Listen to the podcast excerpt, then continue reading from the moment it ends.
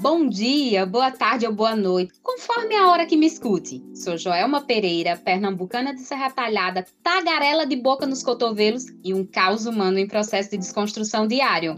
Protagonizo o podcast Fala Terapia.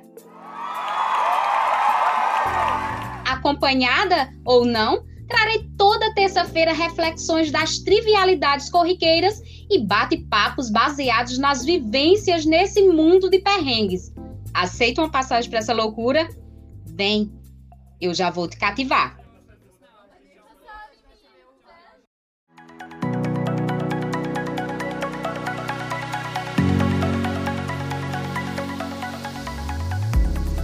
Mais um Faloterapia no ar. E aí, no episódio de hoje, eu pensei, repensei e até que o universo achou um jeitinho de me proporcionar um reencontro. E esse reencontro me trouxe a possibilidade de falarmos sobre terapia.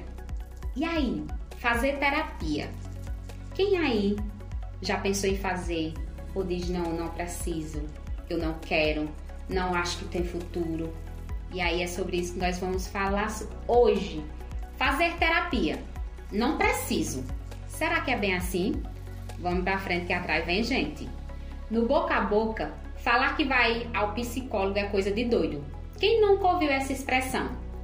Vamos começar desconstruindo alguns estigmas por aqui, através desse podcast que é meu, que é seu, no nosso Fala Terapia.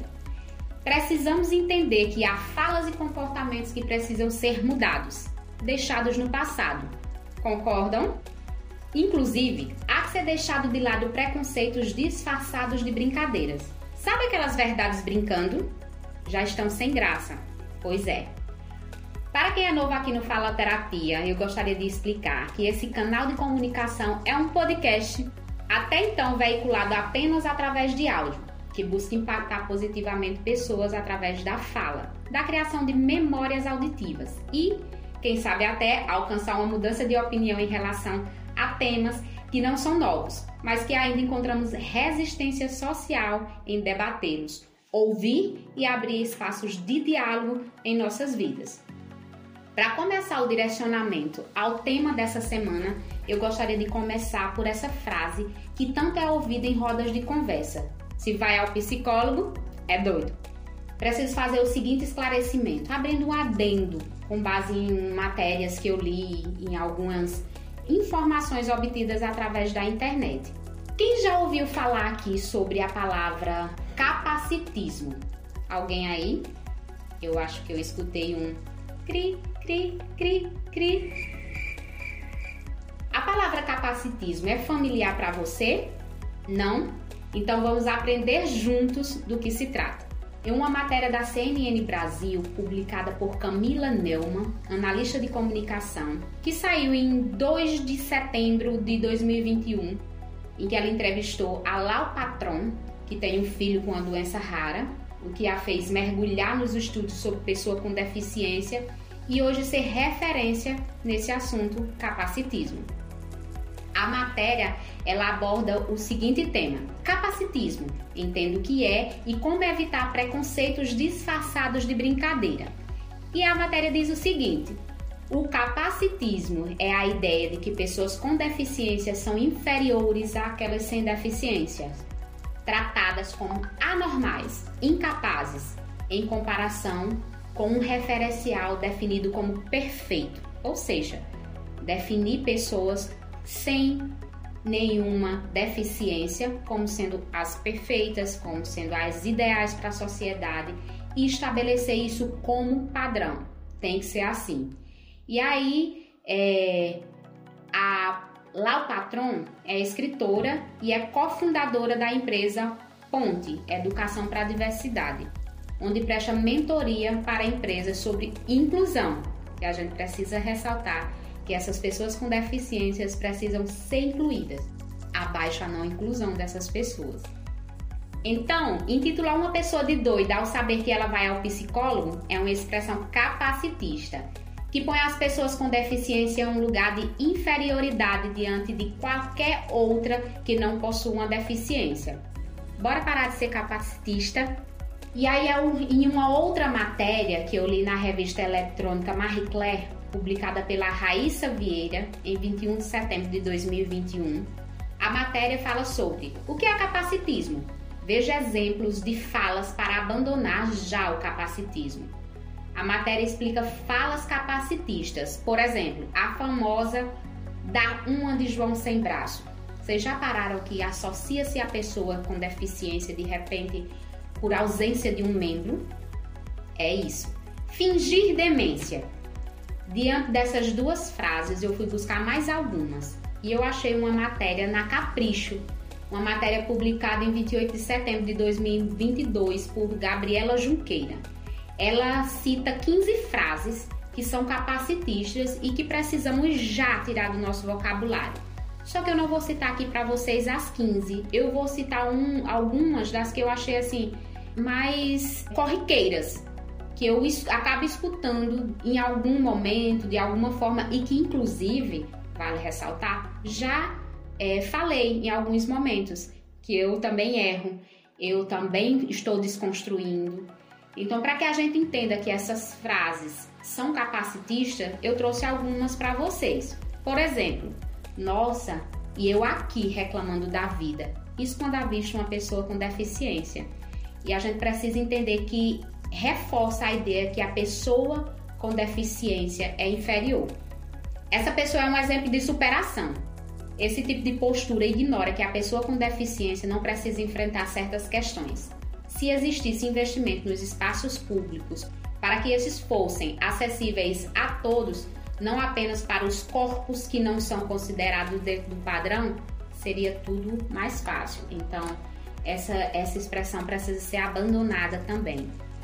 E aí temos que lembrar de agradecer a Deus. Quem nunca falou ao olhar de repente, eu vou citar o exemplo, meu exemplo como mãe. Olha, olho para minha filha que nunca foi diagnosticada com nenhuma deficiência e eu olho assim, ah, eu tenho que agradecer a Deus sempre é um outro tipo de frase que reforça a ideia de que a pessoa com deficiência precisa mudar ou tem algo a ser corrigido.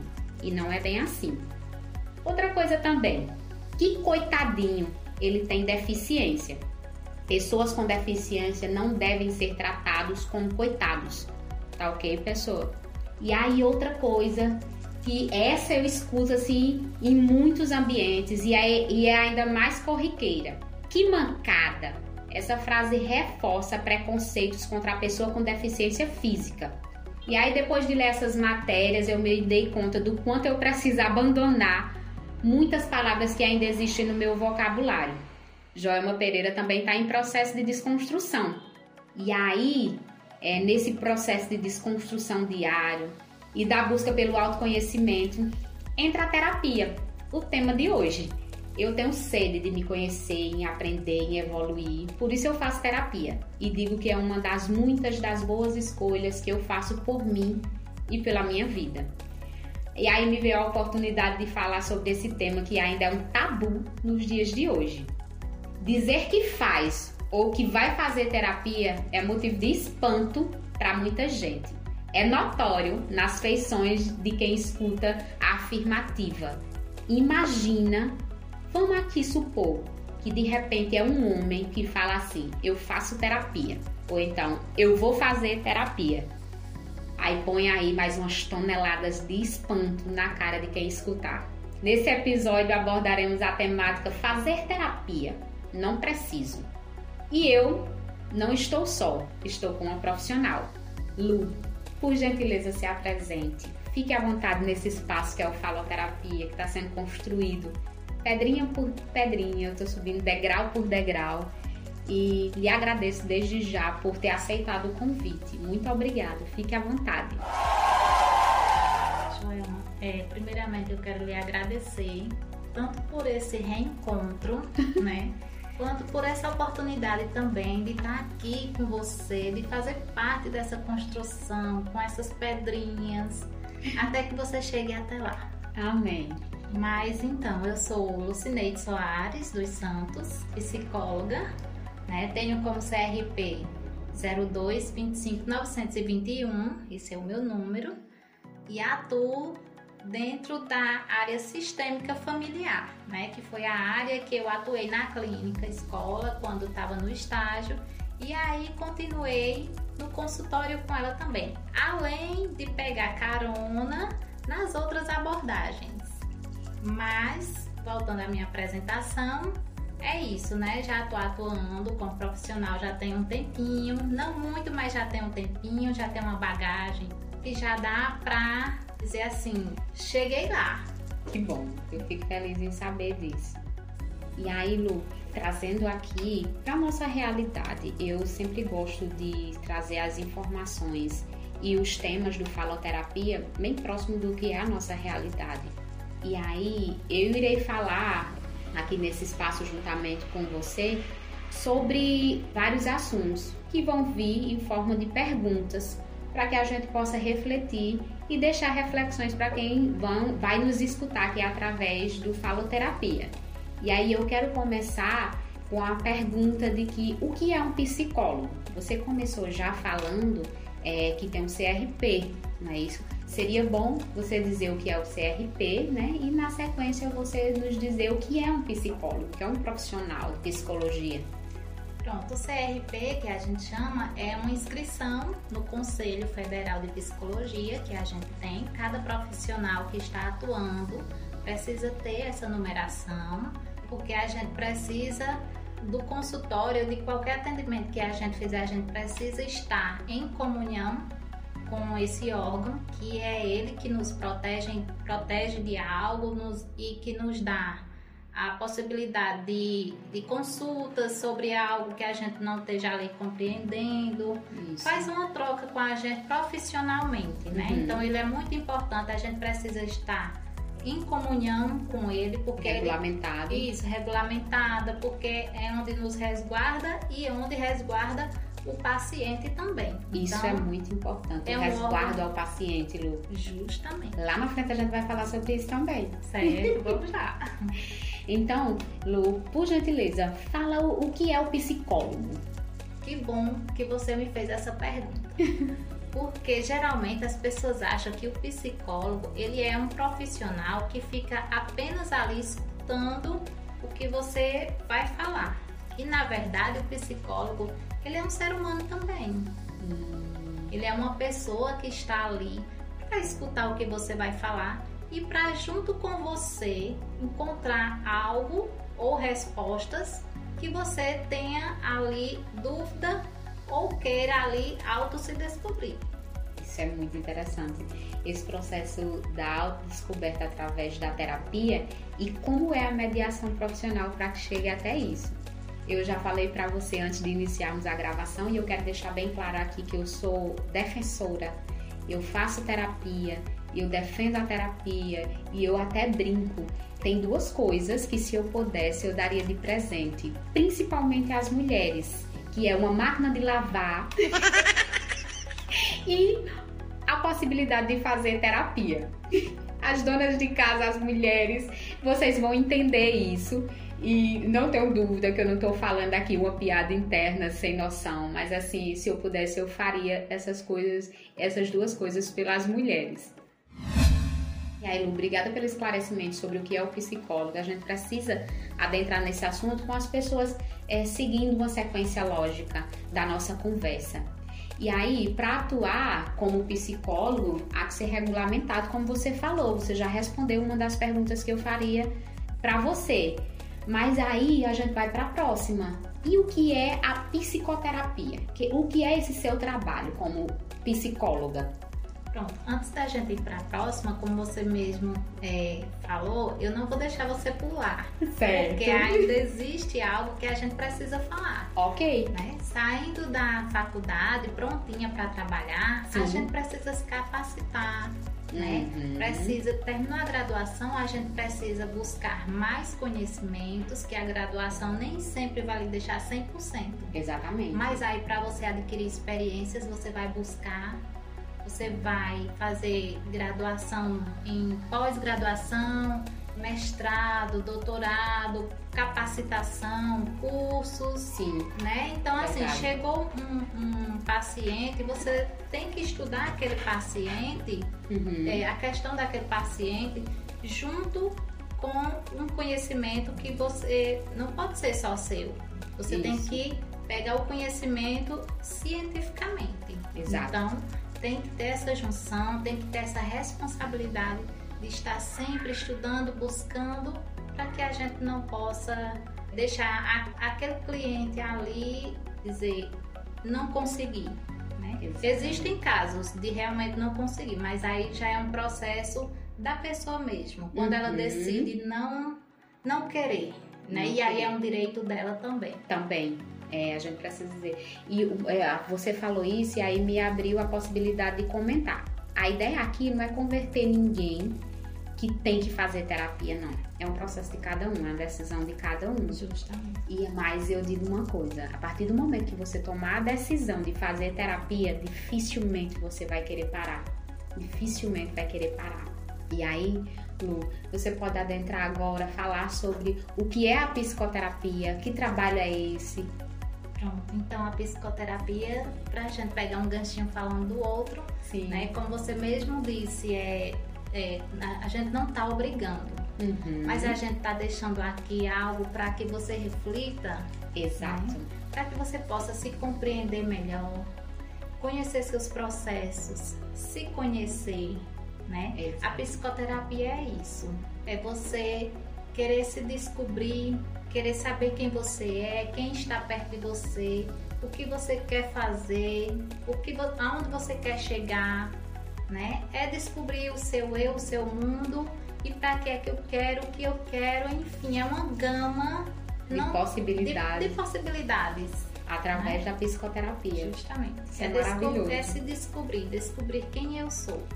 Lu, como eu te falei, aqui é um espaço faloterapia. Falei antes de iniciarmos a gravação de que é uma forma também de eu apoiar o trabalho de outras pessoas.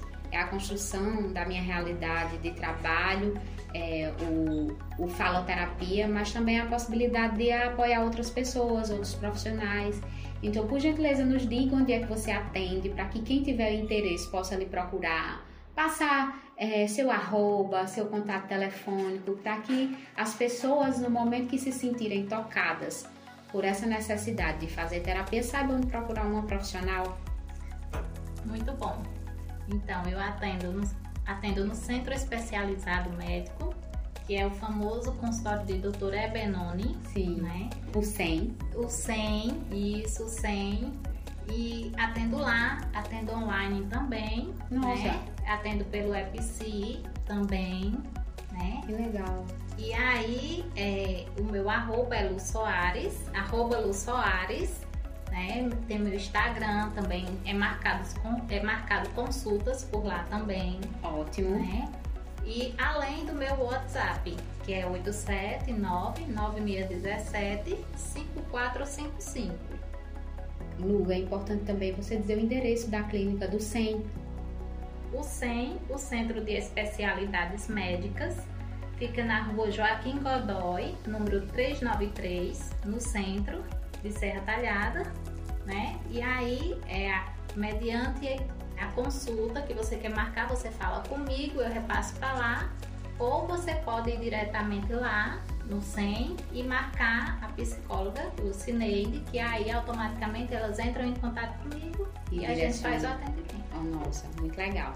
E aí eu queria acrescentar aqui em relação à localização. Aqui em Serra Talhada, para você localizar o 100, que você vai entrar na rua em que fica a farmácia Drogazil. Você vai avistar em uma esquina a ortoestética, que é um consultório odontológico, e na outra esquina é a Drogazil. Entra direto naquela rua da Drogazil que você vai se localizar e achar o 100. Lu, vamos para a próxima pergunta. E aí, de que forma a psicoterapia pode nos ajudar? Ajudar qualquer ser humano? Psicoterapia, ela nos ajuda, como eu já tinha falado antes, né, no autoconhecimento, no seu processo, no seu processo de desenvolvimento, né, ela é muito importante nas suas emoções, um processo de suas emoções, de seu conhecimento, do conhecimento do outro. Que é interessante também. Justamente. E do, e do mundo também, de me situar como pessoa. Nós não vivemos sozinhas, então nos entendermos, eu acho que facilitaria muito se todo mundo começasse a se entender e facilitaria a convivência com o outro.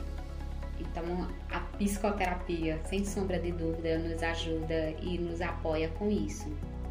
E aí, diante de todo o preconceito que gira em torno da busca pela terapia, pelo psicólogo, falar que vai ao psicólogo, às vezes as pessoas deixam para um momento que já passou dos limites procurar uma terapia, procurar o profissional para se entender ou para ajustar questões que tem em sua vida. E aí eu lhe pergunto, qual é o melhor momento? Quando procurar a psicoterapia? Essa é uma pergunta maravilhosa, porque as pessoas, por não conhecerem tão a fundo processo de psicoterapia, já deixa para procurar quando estão com alguns sintomas hum. ou quando estão prevendo que algo ali não está bem.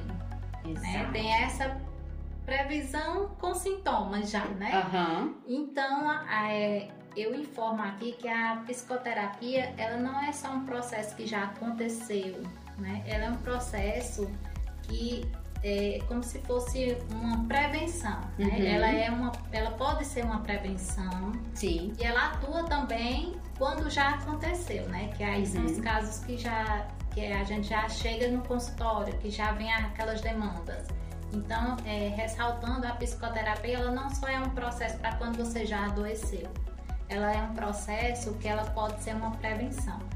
Né? A gente tem muitos exemplos como a educação sexual, que hoje é, é muito, muito precisa muito nas escolas, né? Os precisa. adolescentes e as crianças como uma forma de se proteger de Isso. muitas até de violência. De muitas violências. Essa é a questão colocada, né? Porque assim, quando a criança ela entende que aquilo não é um toque legal para ela, né? Ela automaticamente vai saber que está sendo abusada. Exato. E aí é a essencialidade da psicoterapia, do ensinamento da educação sexual.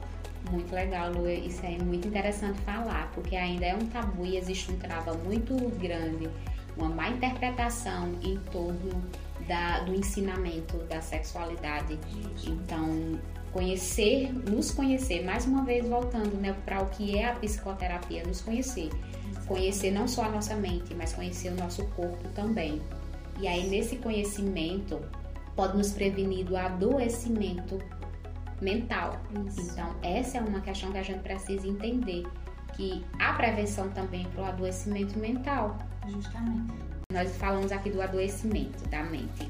Mas aí você trazer a psicoterapia para a área da educação, desenvolvimento pessoal, nossa, é, é, é extremamente é, louvável essa sua fala. Nós precisamos deixar isso registrado, porque o trabalho preventivo é se, se preparar para qualquer que seja o concurso, né, a seleção, a gente precisa também estar tá com a cabeça boa se souber tudo na ponta da língua, tiver o conhecimento de todas as áreas que o Enem exige que o candidato saiba, mas tiver com a cabecinha bagunçada, se não tiver preparado emocionalmente, dá tilt. Então, bora lá, pessoas. Vamos enxergar a terapia com outros olhos. E Lu, esse enxergar com outros olhos, nós sabemos que existe um preconceito em relação a fazer a terapia. Desde o início a gente vem reforçando isso. E aí pessoas são classificadas como doidos, né? Uma palavra capacitista, que é coisa de rico com chilique, pessoas com frescura. Isso é falta de ocupação.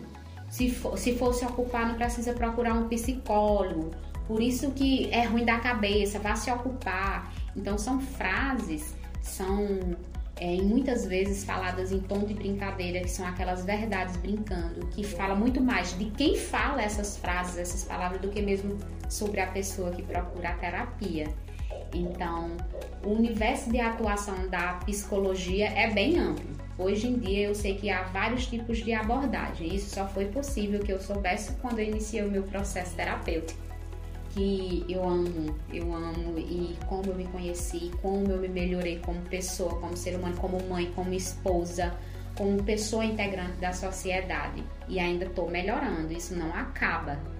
Enquanto a vida, há possibilidade de se melhorar. E aí você pode, por gentileza, nos esclarecer seu tipo de abordagem, a abordagem que você utiliza enquanto psicóloga. Sim, já como eu tinha falado antes, né? Sim. A minha abordagem é sistêmica familiar e a minha atuação nela e a atuação dela na clínica se dá através do processo familiar. Certo. Né? Eu consigo ver o sintoma do paciente através do sistema familiar dele. Então essa abordagem ela nos dá essa possibilidade, né?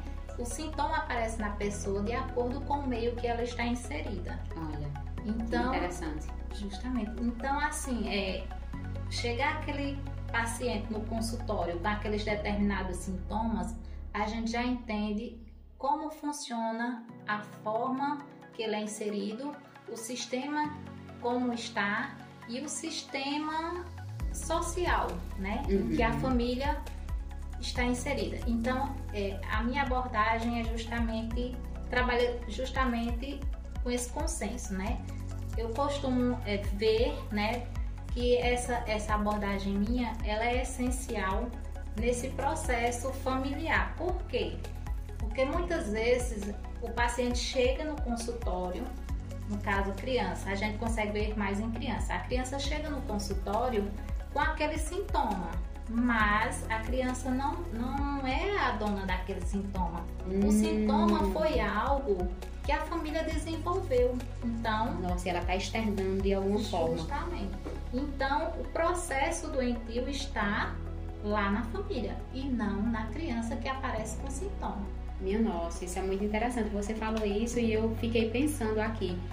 A família é, a, é o primeiro meio social que a gente convive.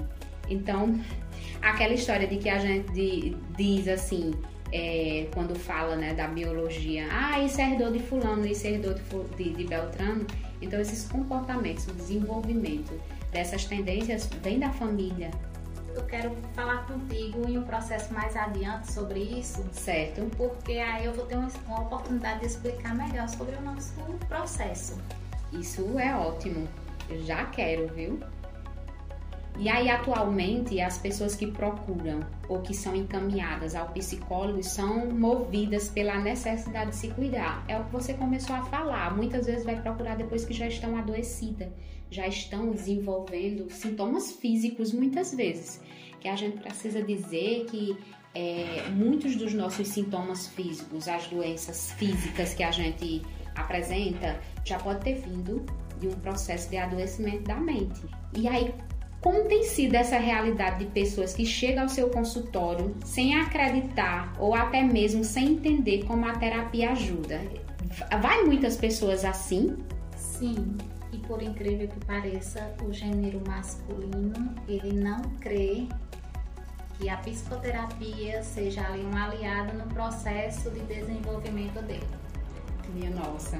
Só confirma as estatísticas, né? Que a busca por melhoria da saúde e prevenção em relação a doenças é bem menor no gênero masculino. A descrença de que pode adoecer e de que precisa de ajuda, e que ele também é um ser que adoece e que morre, fica bem é, deixado de lado. Justamente. E aí a gente começa nesse processo dentro do consultório, né? Sim. A gente acolhe aquela pessoa mesmo com essa negação, mas compreendendo que diante daquela negação é algo que ela tem ali para falar e que a gente precisa ouvir e colocar a técnica na hora que for preciso. Então, esse processo negado né, pelos homens, que é o que mais chega no consultório, né? Sim. Não estou dizendo que mulheres né, acreditam Não chegam 100%, também. mas Sim. existem pessoas que, por perpassar toda essa questão de descrenças, de que o ser humano ele é só isso e acabou, e que ele tem, é determinado a fazer só tal coisa, é, termina não, não abrindo espaço para o, o conhecimento, né? E aí é, acaba atrapalhando um pouco. Mas as mulheres são que, quem mais procuram, né? As mães são mais abertas a essa Isso. procura. Tem uma receptividade melhor, mas no caso do gênero masculino tem ainda o tabu, a dificuldade, né? Mas que o machismo, o machismo, justamente. Que eu não posso sentir, homem não é. chora, homem não conversa, homem não partilha justamente. sentimentos. E aí, quando chega ao consultório, chega com uma conversa completamente diferente que a gente com a técnica consegue chegar até o foco, né, do que ele quis levar para lá e aí acontece a psicoterapia bem e vamos As coisas fluem. Justamente. é um processo. E aí nesse processo, quando eu tava quando eu estava lendo um pouco para trazer as perguntas para você, eu acabo trazendo elementos que são da minha realidade também. E aí a procura pela terapia, pelo psicólogo, não é uma tarefa fácil. E eu falo isso porque para que eu encontrasse um profissional que casasse na minha realidade, que eu me identificasse, que, me, que eu conhecesse e que me deixasse numa atmosfera de confiabilidade, para que eu pudesse me abrir, levar minhas questões. Não foi só um profissional que eu procurei, foram vários, foram mais de cinco, até eu encontrar uma pessoa que me proporcionasse esse essa confiabilidade, essa atmosfera de confiança para que eu pudesse me abrir, porque são sentimentos muito, muito íntimos, são questões muito íntimas e que no, muitas vezes nos colocam numa insegurança de partilhar com um profissional. Então, é comum é, pacientes levar um tempo para encontrar o profissional que se encaixe nas suas expectativas e que venha confiar nesse psicólogo Sim, é bem comum pela questão do vínculo, né? Hum. A gente chama isso de vínculo. Ah. O vínculo ali, ele é estabelecido diante da primeira consulta, da segunda ou até mesmo da terceira sessão. Por diante, não é na primeira?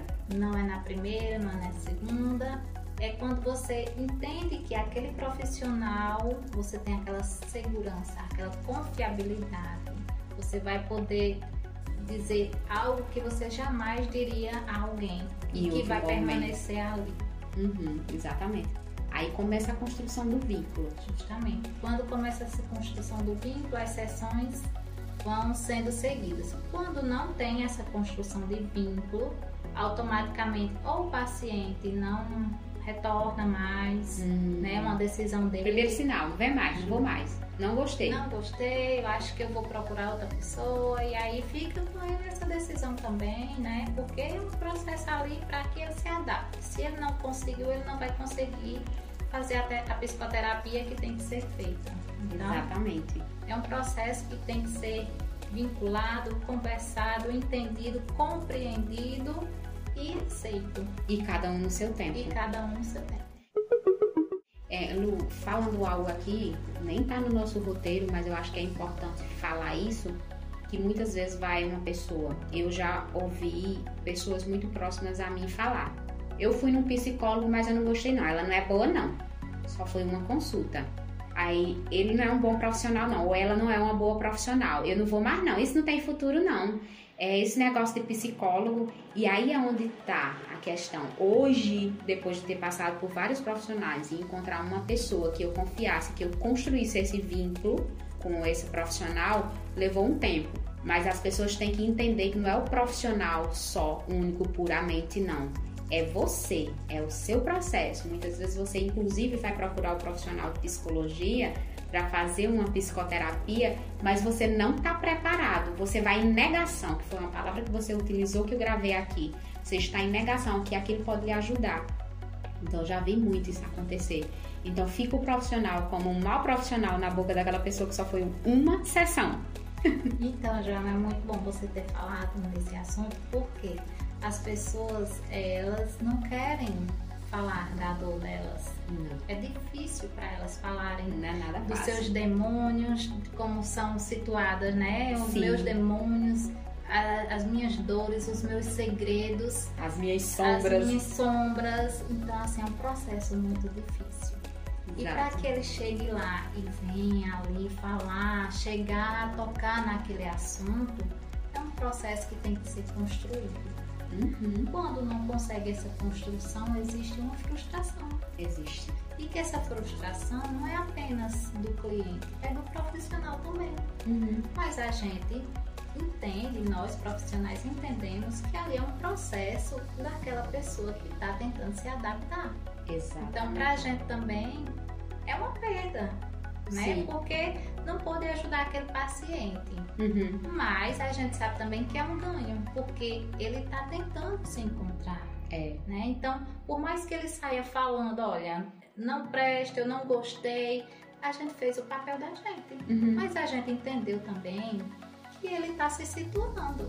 Então, assim, não existe esse profissional que seja ruim ao máximo. Uhum. Todo mundo tem seus defeitos, suas qualidades. Profissionais erram também. Também, a gente Né? precisa, somos gente- humanos, vocês são humanos. Somos humanos. E estamos ali é, entregando técnicas, Uhum. né? E diante dessas técnicas, às vezes acontece sim algum erro, mas é reparado, é punido, né? É visto, é revisto, tudo com muita responsabilidade. Isso é extremamente importante de ser falado, minha gente. Porque aí eu trago outra questão minha também. Quando eu comecei a ir à psicóloga, foi uma mulher, depois de ter passado por algumas com quem eu não me identifiquei, a que eu me identifiquei, que eu me senti acolhida, eu percebi como também era uma questão minha, não era das profissionais. Eu precisava estar preparada para buscar o profissional. E eu já fui com esses com, com alguns sintomas.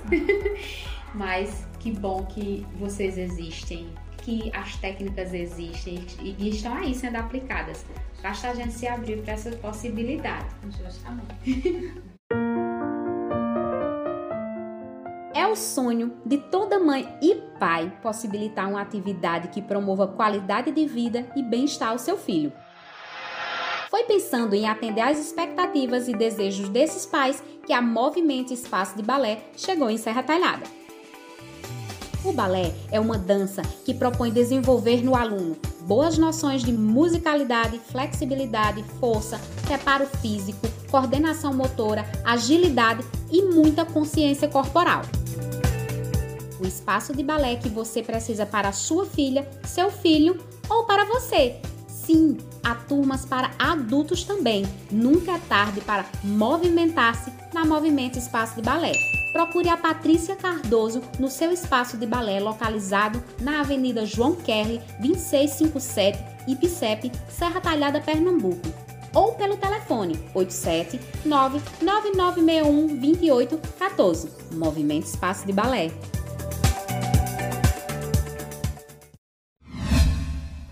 Falar de nossas dores, como você bem pontuou, dá um medinho. As nossas angústias, muitas vezes são assuntos muito íntimos e é é algo bem delicado. E há pessoas que nunca se abrem para isso, mas eu acredito que seja importante falar do sigilo profissional em relação ao atendimento e às confidências trazidas no consultório. Porque uma da- das coisas que eu escuto é dizer: vou nada falar sobre minhas coisas para um desconhecido. É bem assim, para um desconhecido. E aí eu lhe pergunto: é seguro falar sobre todas as minhas questões na terapia? Joel, esse é um termo que tem que ser batido e rebatido. Por quê? É, é seguro. Esse processo ele tem que ser seguro. É um processo não só meu de segurança, mas do conselho também de psicologia. Como Isso. eu te disse antes, é uma comunhão. Aham. Se esse processo ele não está sendo seguro, ele não está sendo correto, ele é punido, Uhum. né? E, e punido judicialmente. Sim. Então, eu posso ser caçada, eu posso perder minha carteira, eu posso perder a minha profissão se algo não estiver de acordo com o que o conselho pede. Se não mantiver o sigilo. Se não mantiver o sigilo, se não mantiver as regras que são impostas, porque não sou eu que determino as regras. Elas É são seu conselho. impostas pelo conselho e eu tenho que segui-las arduamente.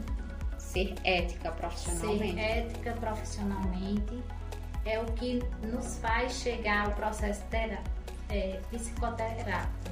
É o que nos faz chegar lá concluir uma psicoterapia. Exatamente, porque se de repente, é, vou falar assim no popular, vazar uma informação pode interferir negativamente no processo terapêutico da pessoa. Justamente. Perder a confiança, o vínculo que criou com o profissional. Justamente, e não só isso. A gente perde o paciente, hum. perde a credibilidade. A credibilidade. Né? A carreira que construiu, ela é desfeita porque você não consegue chegar a esse processo. Sim. Então aí existe um grande peso, mas que assim o conselho dá total apoio, está sempre em comunhão e que a gente não vê muito acontecer, né? E quando acontece são casos bem isolados, né? isolados, Exatamente. mas que logo é punido pelo conselho. Isso é interessante. As pessoas precisam entender que elas estão acobertadas por, pela confidencialidade, a ética profissional e o seu conselho também ampara as pessoas. O conselho é do psicólogo, mas também para amparar o seu paciente, o seu cliente. E aí a gente precisa também entrar em outro mundo, em um outro mundo que não deixa de ser o nosso mundo, que é em relação aos nossos ouvintes do gênero masculino, para plantar aquela sementinha do bem e informar que o homem também pode e deve buscar apoio psicológico. Me diga de que forma a gente pode atrair esse público e falar para esses garotos, essas pessoas do gênero masculino vocês podem e devem fazer terapia, buscar um psicólogo. Sim, devem, procurem. Vamos tirar essa ideia de que homem não pode nada, porque homem pode tudo também. Inclusive, saúde mental para homem é essencial. Sim. Né? Vamos, vamos tirar esses tabus da vida da gente que não acrescentem nada. Não acrescenta. Né? Então, assim, homem podem procurar psicoterapias, ajuda psicológica, ajuda psicológica quando é, estiverem desconfortáveis. Como é esse desconforto? Esse desconforto pode ser um estresse a mais, né? Sim. Uma raiva que eu não consigo controlar, hum. né? Sintomas bem assíduos que eu não consigo controlar. Então, eu automaticamente eu estou precisando de ajuda. Eu preciso conhecer esse processo o que, que não, me leva. O que me leva a, a agir dessa forma. Porque eu não consigo aceitar um não, porque eu não consigo perder, porque eu não consigo compreender aquela questão. Né? Todos esses processos eles precisam, precisam ser vistos. Nós não fomos ensinados né, a, a, a lidar com a lidar com as emoções, com os sentimentos. Então, praticamente a gente não conhece emoções. Uhum. As emoções. Só sente. A gente só sente e, assim, a forma que foi passada pra gente foi aquela forma brusca, vivida ali do momento. Sim. Você não aprendeu a experienciar, sentir aquela emoção. E utilizar ela ao E favor. utilizar de acordo com o que você tem que fazer.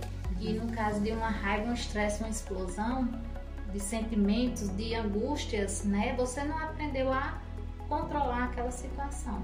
Automaticamente é como chega no consultório e eles dizem: eu ceguei na hora e não vi mais nada. Fiz aquilo Parte para violência mais... física. Justo. E acaba desenvolvendo essa questão da violência né?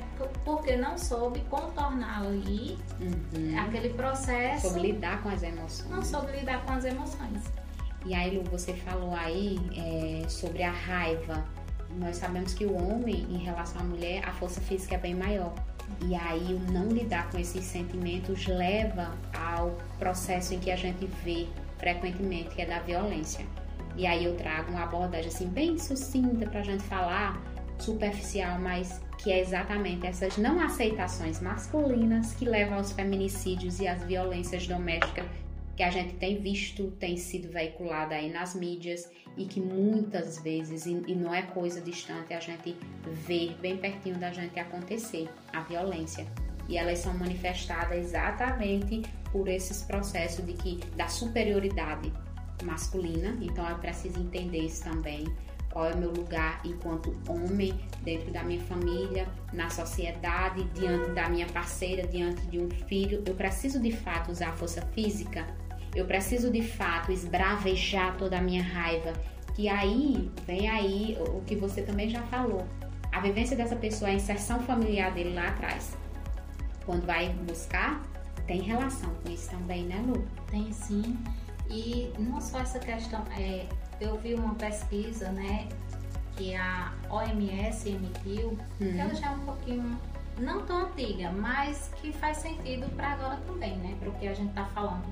Que 5% dos homens é essa questão da não aceitação, da negação, desse processo de raiva, de, de explosão que se dá a todo esse processo de violência, Uhum. né? Que chega aí até o gênero masculino, adentrando no feminino, no feminicídio, Uhum. são processos patológicos, sim. São processos que não foram vistos, não foram cuidados, não foram né, ali Tratado. tratados da maneira que teria que ser. Sim. E aí deixou passar. Uhum. Mas o restante são comportamentais, O restante Né? não, só 5% são patologias. segundo a OMS, né? Mas Sim. aí, mas aí é a questão do comportamento, da forma que eu, eu me coloco no mundo, eu não posso sair por aí fazendo o que eu acho, o que eu devo, o que eu entendo que tenho que fazer, Uhum. né? A gente vive em sociedade, o nosso corpo ele é biopsicossocial, né? Ele, ele, então, assim, é, o psicológico age né, no físico e o físico está dentro da sociedade. Então, pra, a gente só vive em grupos, né? Uhum. Quando a gente não Precisamos uns dos outros. justamente para sobreviver, a gente precisa estar inserido em grupos, né? E ali em uma sociedade. Exato. Então, é esse processo, né? Quando você vê o excesso, quando você não se controla, então você está precisando de ajuda. Procure ajuda, não tenha vergonha. É, dê a oportunidade da outra pessoa também que está ali sofrendo esse processo de violência, de abuso, poder ter o direito de escolher também se quer permanecer, se não quer, se quer procurar ajuda né? Então, automaticamente você procurando ajuda, você está dando o direito àquelas outras pessoas também de procurar e de seguir E não sofrer. e não sofrer. Porque é um adoecimento, é um sofrimento não só da pessoa, mas das pessoas do entorno também. Justamente. E até a morte. Porque a gente sabe que chega a isso. Aí é o feminicídio em muitos casos. Quando você falou aí da violência, a gente precisa falar que essa violência não só é contra a mulher, apesar de a gente ter adentrado nesse assunto. Mas é, é, é provocar a violência contra si e Justamente. contra outros homens. contra os outros, porque o processo, quando ele é patológico, não só a vítima sofre, mas a pessoa que praticou, com toda certeza, também sofre, Tem né? o seu sofrimento. tem o seu sofrimento. Então, assim, procurem ajuda, procurem se conhecer, procurem conhecimentos, né, de lados profissionais. Não vá lá no Google e olhe se Por favor, não, por favor, não se consultem. Isso, mas procurem perguntar quem tem um entendimento melhor, profissionais, e aí, né, diante de algum sintoma que você acha que está ali é, incomodando, tira tuas dúvidas, vai lá, pergunta e né, tenta chegar ao teu conhecimento. E aí, é, você falou isso aí, e eu quero deixar aqui um comentário bem particular. Se de repente despertar o desejo e a vontade de ir ao psicólogo, não vá pensando assim, vou fazer terapia. Digamos que vai ter uma conversa, se abra para a possibilidade e deixa as coisas fluírem, que vai dar certo, tenho certeza. E aí, eu, nesse, no meu, como, como já falei, eu trago também muitos elementos da minha vivência de mundo, né, do meu processo terapêutico. E eu aprendi que bem mais forte do que esconder as dores, não acessar o, o baú das dores, não falar de sentimentos, não chorar, não reclamar, ser machão ou ser guerreira, como sempre coloca as mulheres. Fulana é guerreira, é bem mais corajoso fazer terapia. Com toda certeza, Joelma.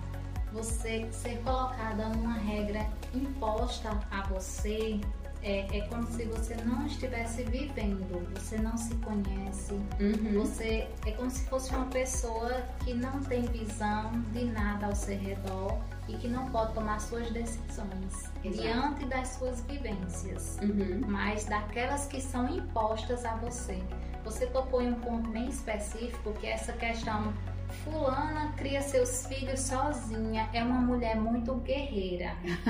fulana ela foi imposta a Aqui. criar seus filhos porque ela não ia ver seus filhos passarem fome e ela não fazer nada.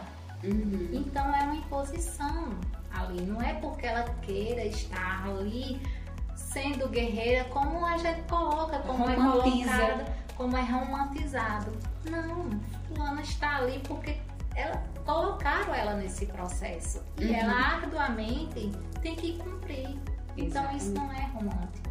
Não é nem um pouco romântico. Outra Sofrer não é romântico. não é romântico.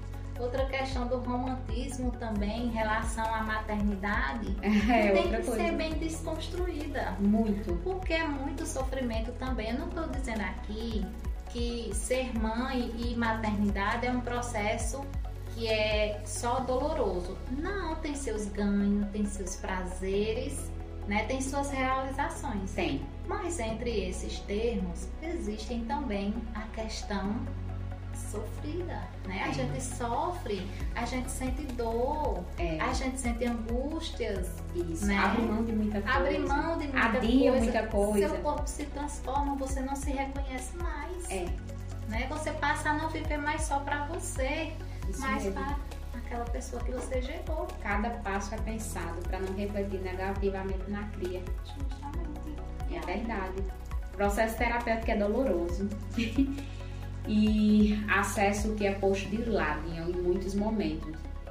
É preciso muita coragem.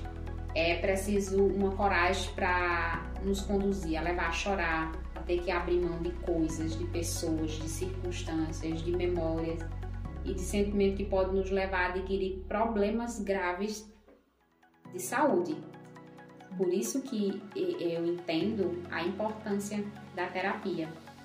E o que é que você diz sobre isso? Sobre essas dores que precisam ser trabalhadas, essas angústias, esses sentimentos, esses comportamentos ou não comportamentos, porque existem pessoas que de repente gostariam de ser de uma forma e não conseguem porque foram postas obrigatoriamente a estar e a ser algo que elas não gostariam de ser. Então, João, é essa questão né, da psicoterapia. Eu quero também esclarecer que ela não é um processo tão romântico. Eu vou para terapia e eu vou estar ali 100% maravilhosa. Vou sair bem. Vou sair da primeira sessão, olha, sei o mundo, sei tudo e sei eu. Não é assim. Não é. Não é. Ele é um processo de construção, como eu já tinha falado antes, né? Você vai um dia, deixa sua dor, você vai ali querendo uma resposta, mas automaticamente essa resposta é sua. Uhum. É só você que tem essa resposta. e aí a gente au- auxilia na condução para que você chegue até lá.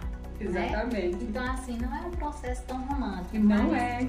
Mas é um processo essencial para que você chegue lá. O autoconhecimento é muito doloroso. E eu tô lhe ouvindo falar e eu tô aqui rindo é, porque tá me passando aqui pela cabeça outra coisa. Eu não conto as vezes que eu entrei na terapia sorrindo, quando aquela, aquela pergunta que sempre é feita, como foi sua semana?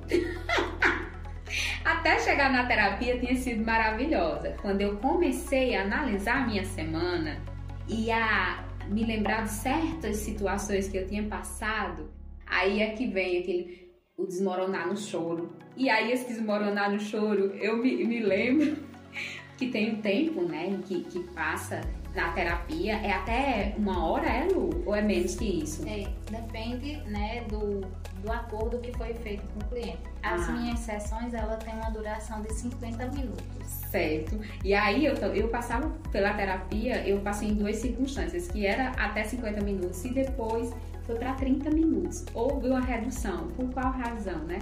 Uma vez eu fiz particular, então eu tinha esse, esse acordo de 50 minutos. Teve um período que eu fiz por plano de saúde, então reduzia muito por várias questões. A gente sabe que os planos de saúde pagam abaixo do que o profissional merece ser pago, e não só merece, deve ser pago. Então acaba reduzindo, isso é uma forma dele reduzir, deles conseguirem fazer o atendimento sem perder a qualidade também. A gente precisa ressaltar. Então nessa meia hora eu precisava cadenciar tudo para que eu não saísse chorando do consultório. E isso era uma questão da minha cabeça até que um dia que eu abri para minha para minha psicóloga e falei, eu digo, nossa, eu fico com medo de falar sobre certos assuntos quando tá faltando só cinco minutos, porque senão eu vou chorar. e aí Muitas vezes eu saí chorando, muitas vezes eu saí chorando. Que choro maravilhoso foi. porque foram nesses shows, nesses momentos em que eu toquei nessas feridas, que eu mudei muito. E que se ainda não houve mudança em alguns aspectos, mas eu sei que eu tô no caminho porque eu descobri o que me provocava aquela dor. Então, isso para mim é gratificante demais.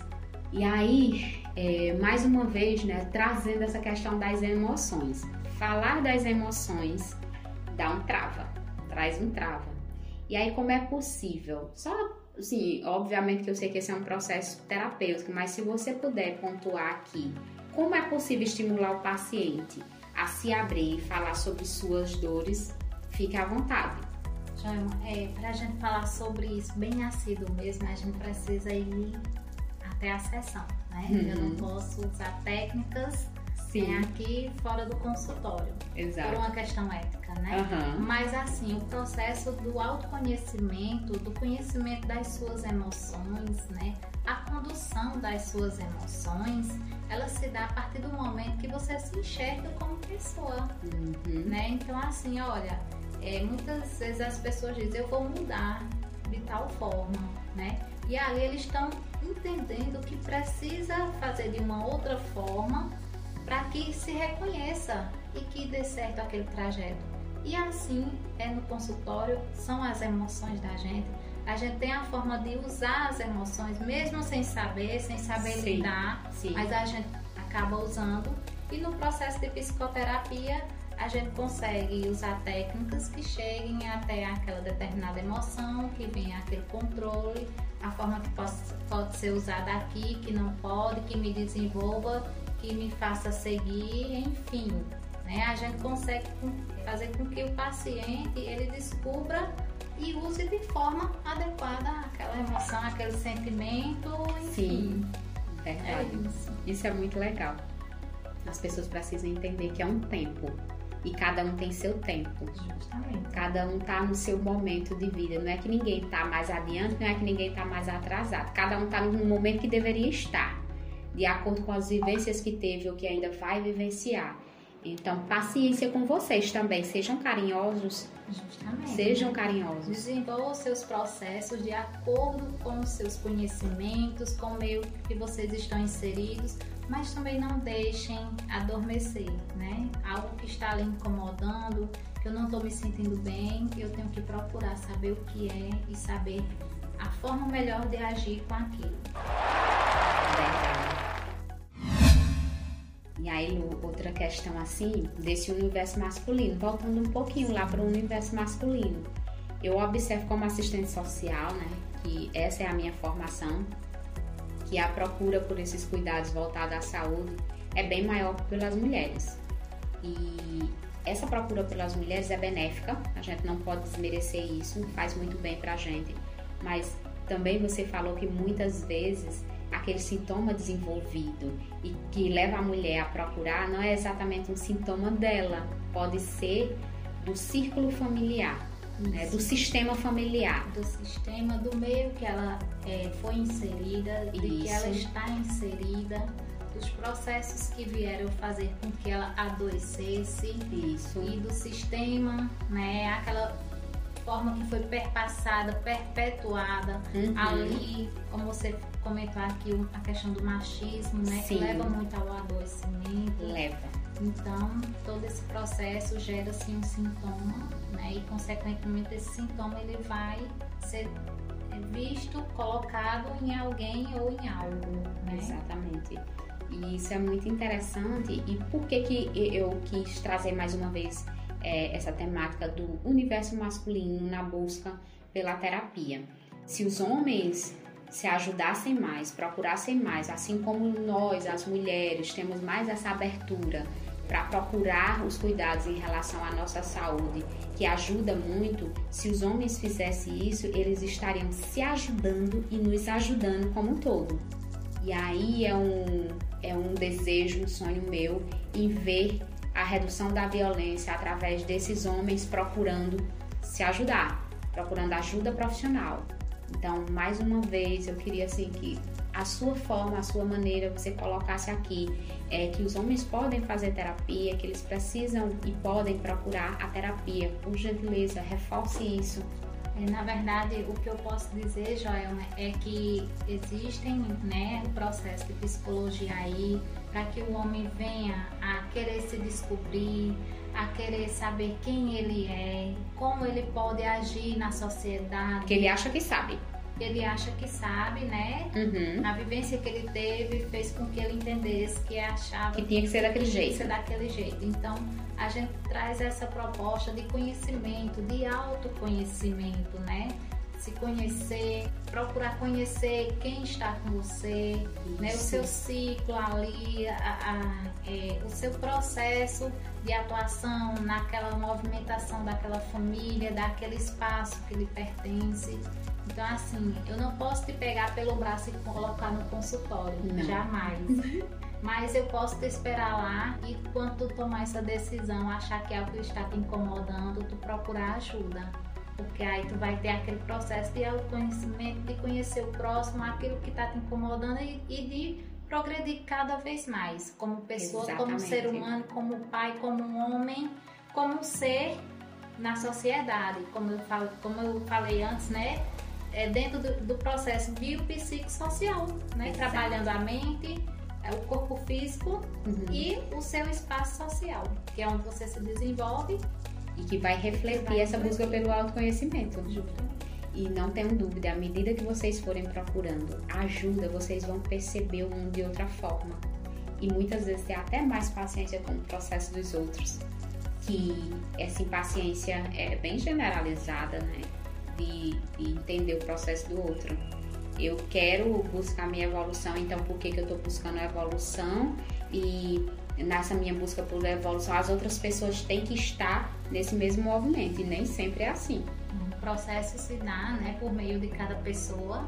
Né? E cada organismo é diferente um do outro. Sim. Então, na medida que você faz o seu processo, o meu é diferente do seu. É, Então aí é preciso que cada um tenha aquele seu tempo, não deixando demais aquele tempo permanecer, mas compreendendo também que eu estou dentro de um processo e que ali eu estou buscando me desenvolver. exatamente. E outra coisa, você tem notado, assim, pela sua realidade de consultório, você tem notado mais homens procurando apoio psicológico? Por incrível que pareça, a demanda no consultório, a minha demanda no consultório é mais homens. Que lindo de se ouvir. Que maravilha. Obrigada, meninos. Thank you. mais homens e assim são pessoas que estão ali para buscar um conhecimento de si, de suas profissões, do que pode se desenvolver, Hum, né? Então a gente vê nesse sentido de uma forma de prevenção, de decisão, de autoconhecimento e de vivência e de si mesmo, para que possa chegar aonde ele quer chegar. Isso é muito interessante. Eu fico muito feliz em, em saber disso. Essa, essa informação é, é pertinente por demais, porque é uma questão, né? Eu sou muito assim vinculada à causa feminina, às causas femininas como um todo. E trabalhar essa masculinidade tóxica que a gente tem tido. É, minha vivência em relação ao meu trabalho é num universo completamente masculino. São contados nos dedos as mulheres que têm nos empreendimentos em que eu trabalho. Então, é um universo extremamente machista, um por vezes muito pesado de conviver, de se trabalhar e mais difícil, porque acaba até que as nossas vozes são silenciadas em muitos momentos. Então, é, eu teimosa que sou, ainda não larguei mão da minha possibilidade de estar onde eu quiser. Então, eu tô aqui no Faloterapia, eu tô lá na construção civil, eu tô em casa como mãe, eu tô em casa como esposa e minha principal militância e onde iniciou minha militância foi dentro do meu lar, porque tanto eu quanto o meu parceiro viemos de vivências completamente diferentes e a gente tem aprendido ao longo dos anos é, da nossa relação o quanto é mais difícil para os homens falar de sentimentos, se abrir, ser, serem vulneráveis.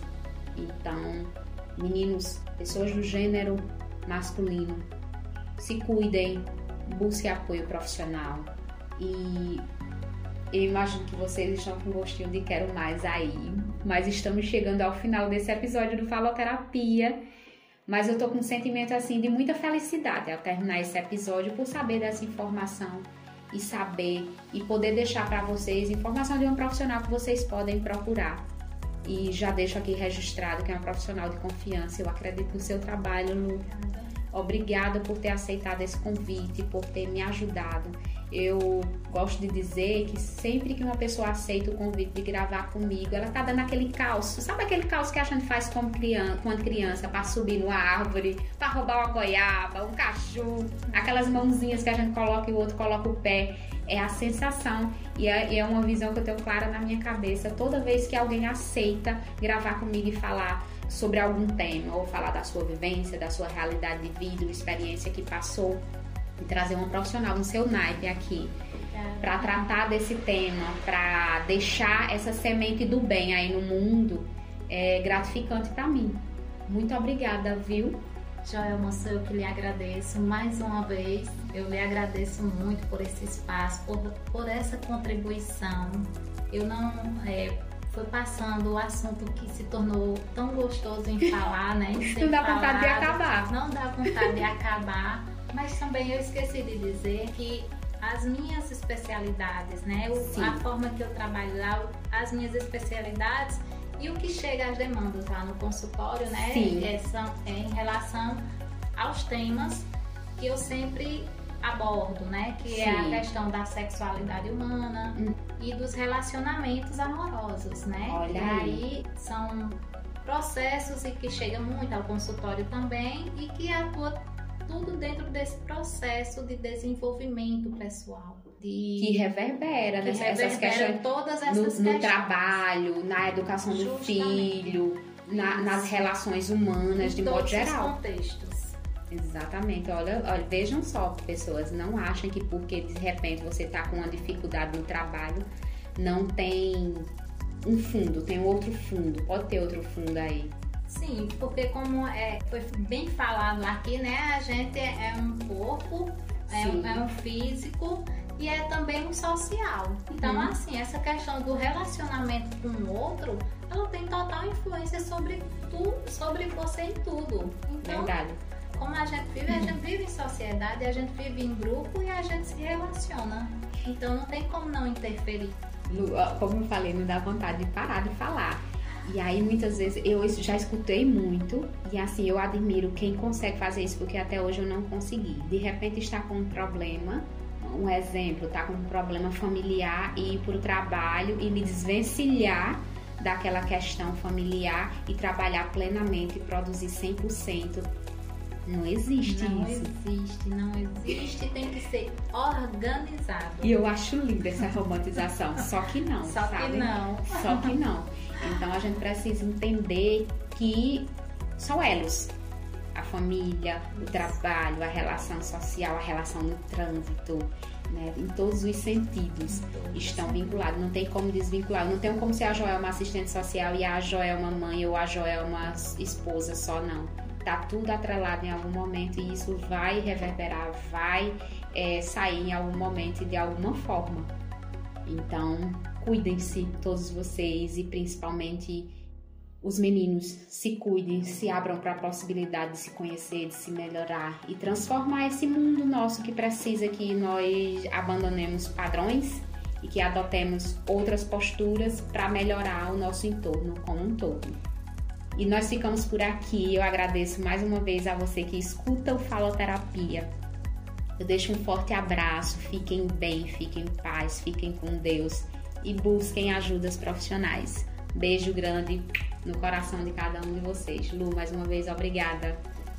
Quem agradece sou eu, né? O espaço, como eu já falei, a, a esse retorno dessa amizade que a gente tinha antes, dessa Sim. infância vivida. Exatamente. Né? Então a gente reviveu tudo aqui de novo, só que de forma adulta. Exatamente. então, meu muito obrigado por esse espaço, por esses momentos. Um beijo e um abraço. Música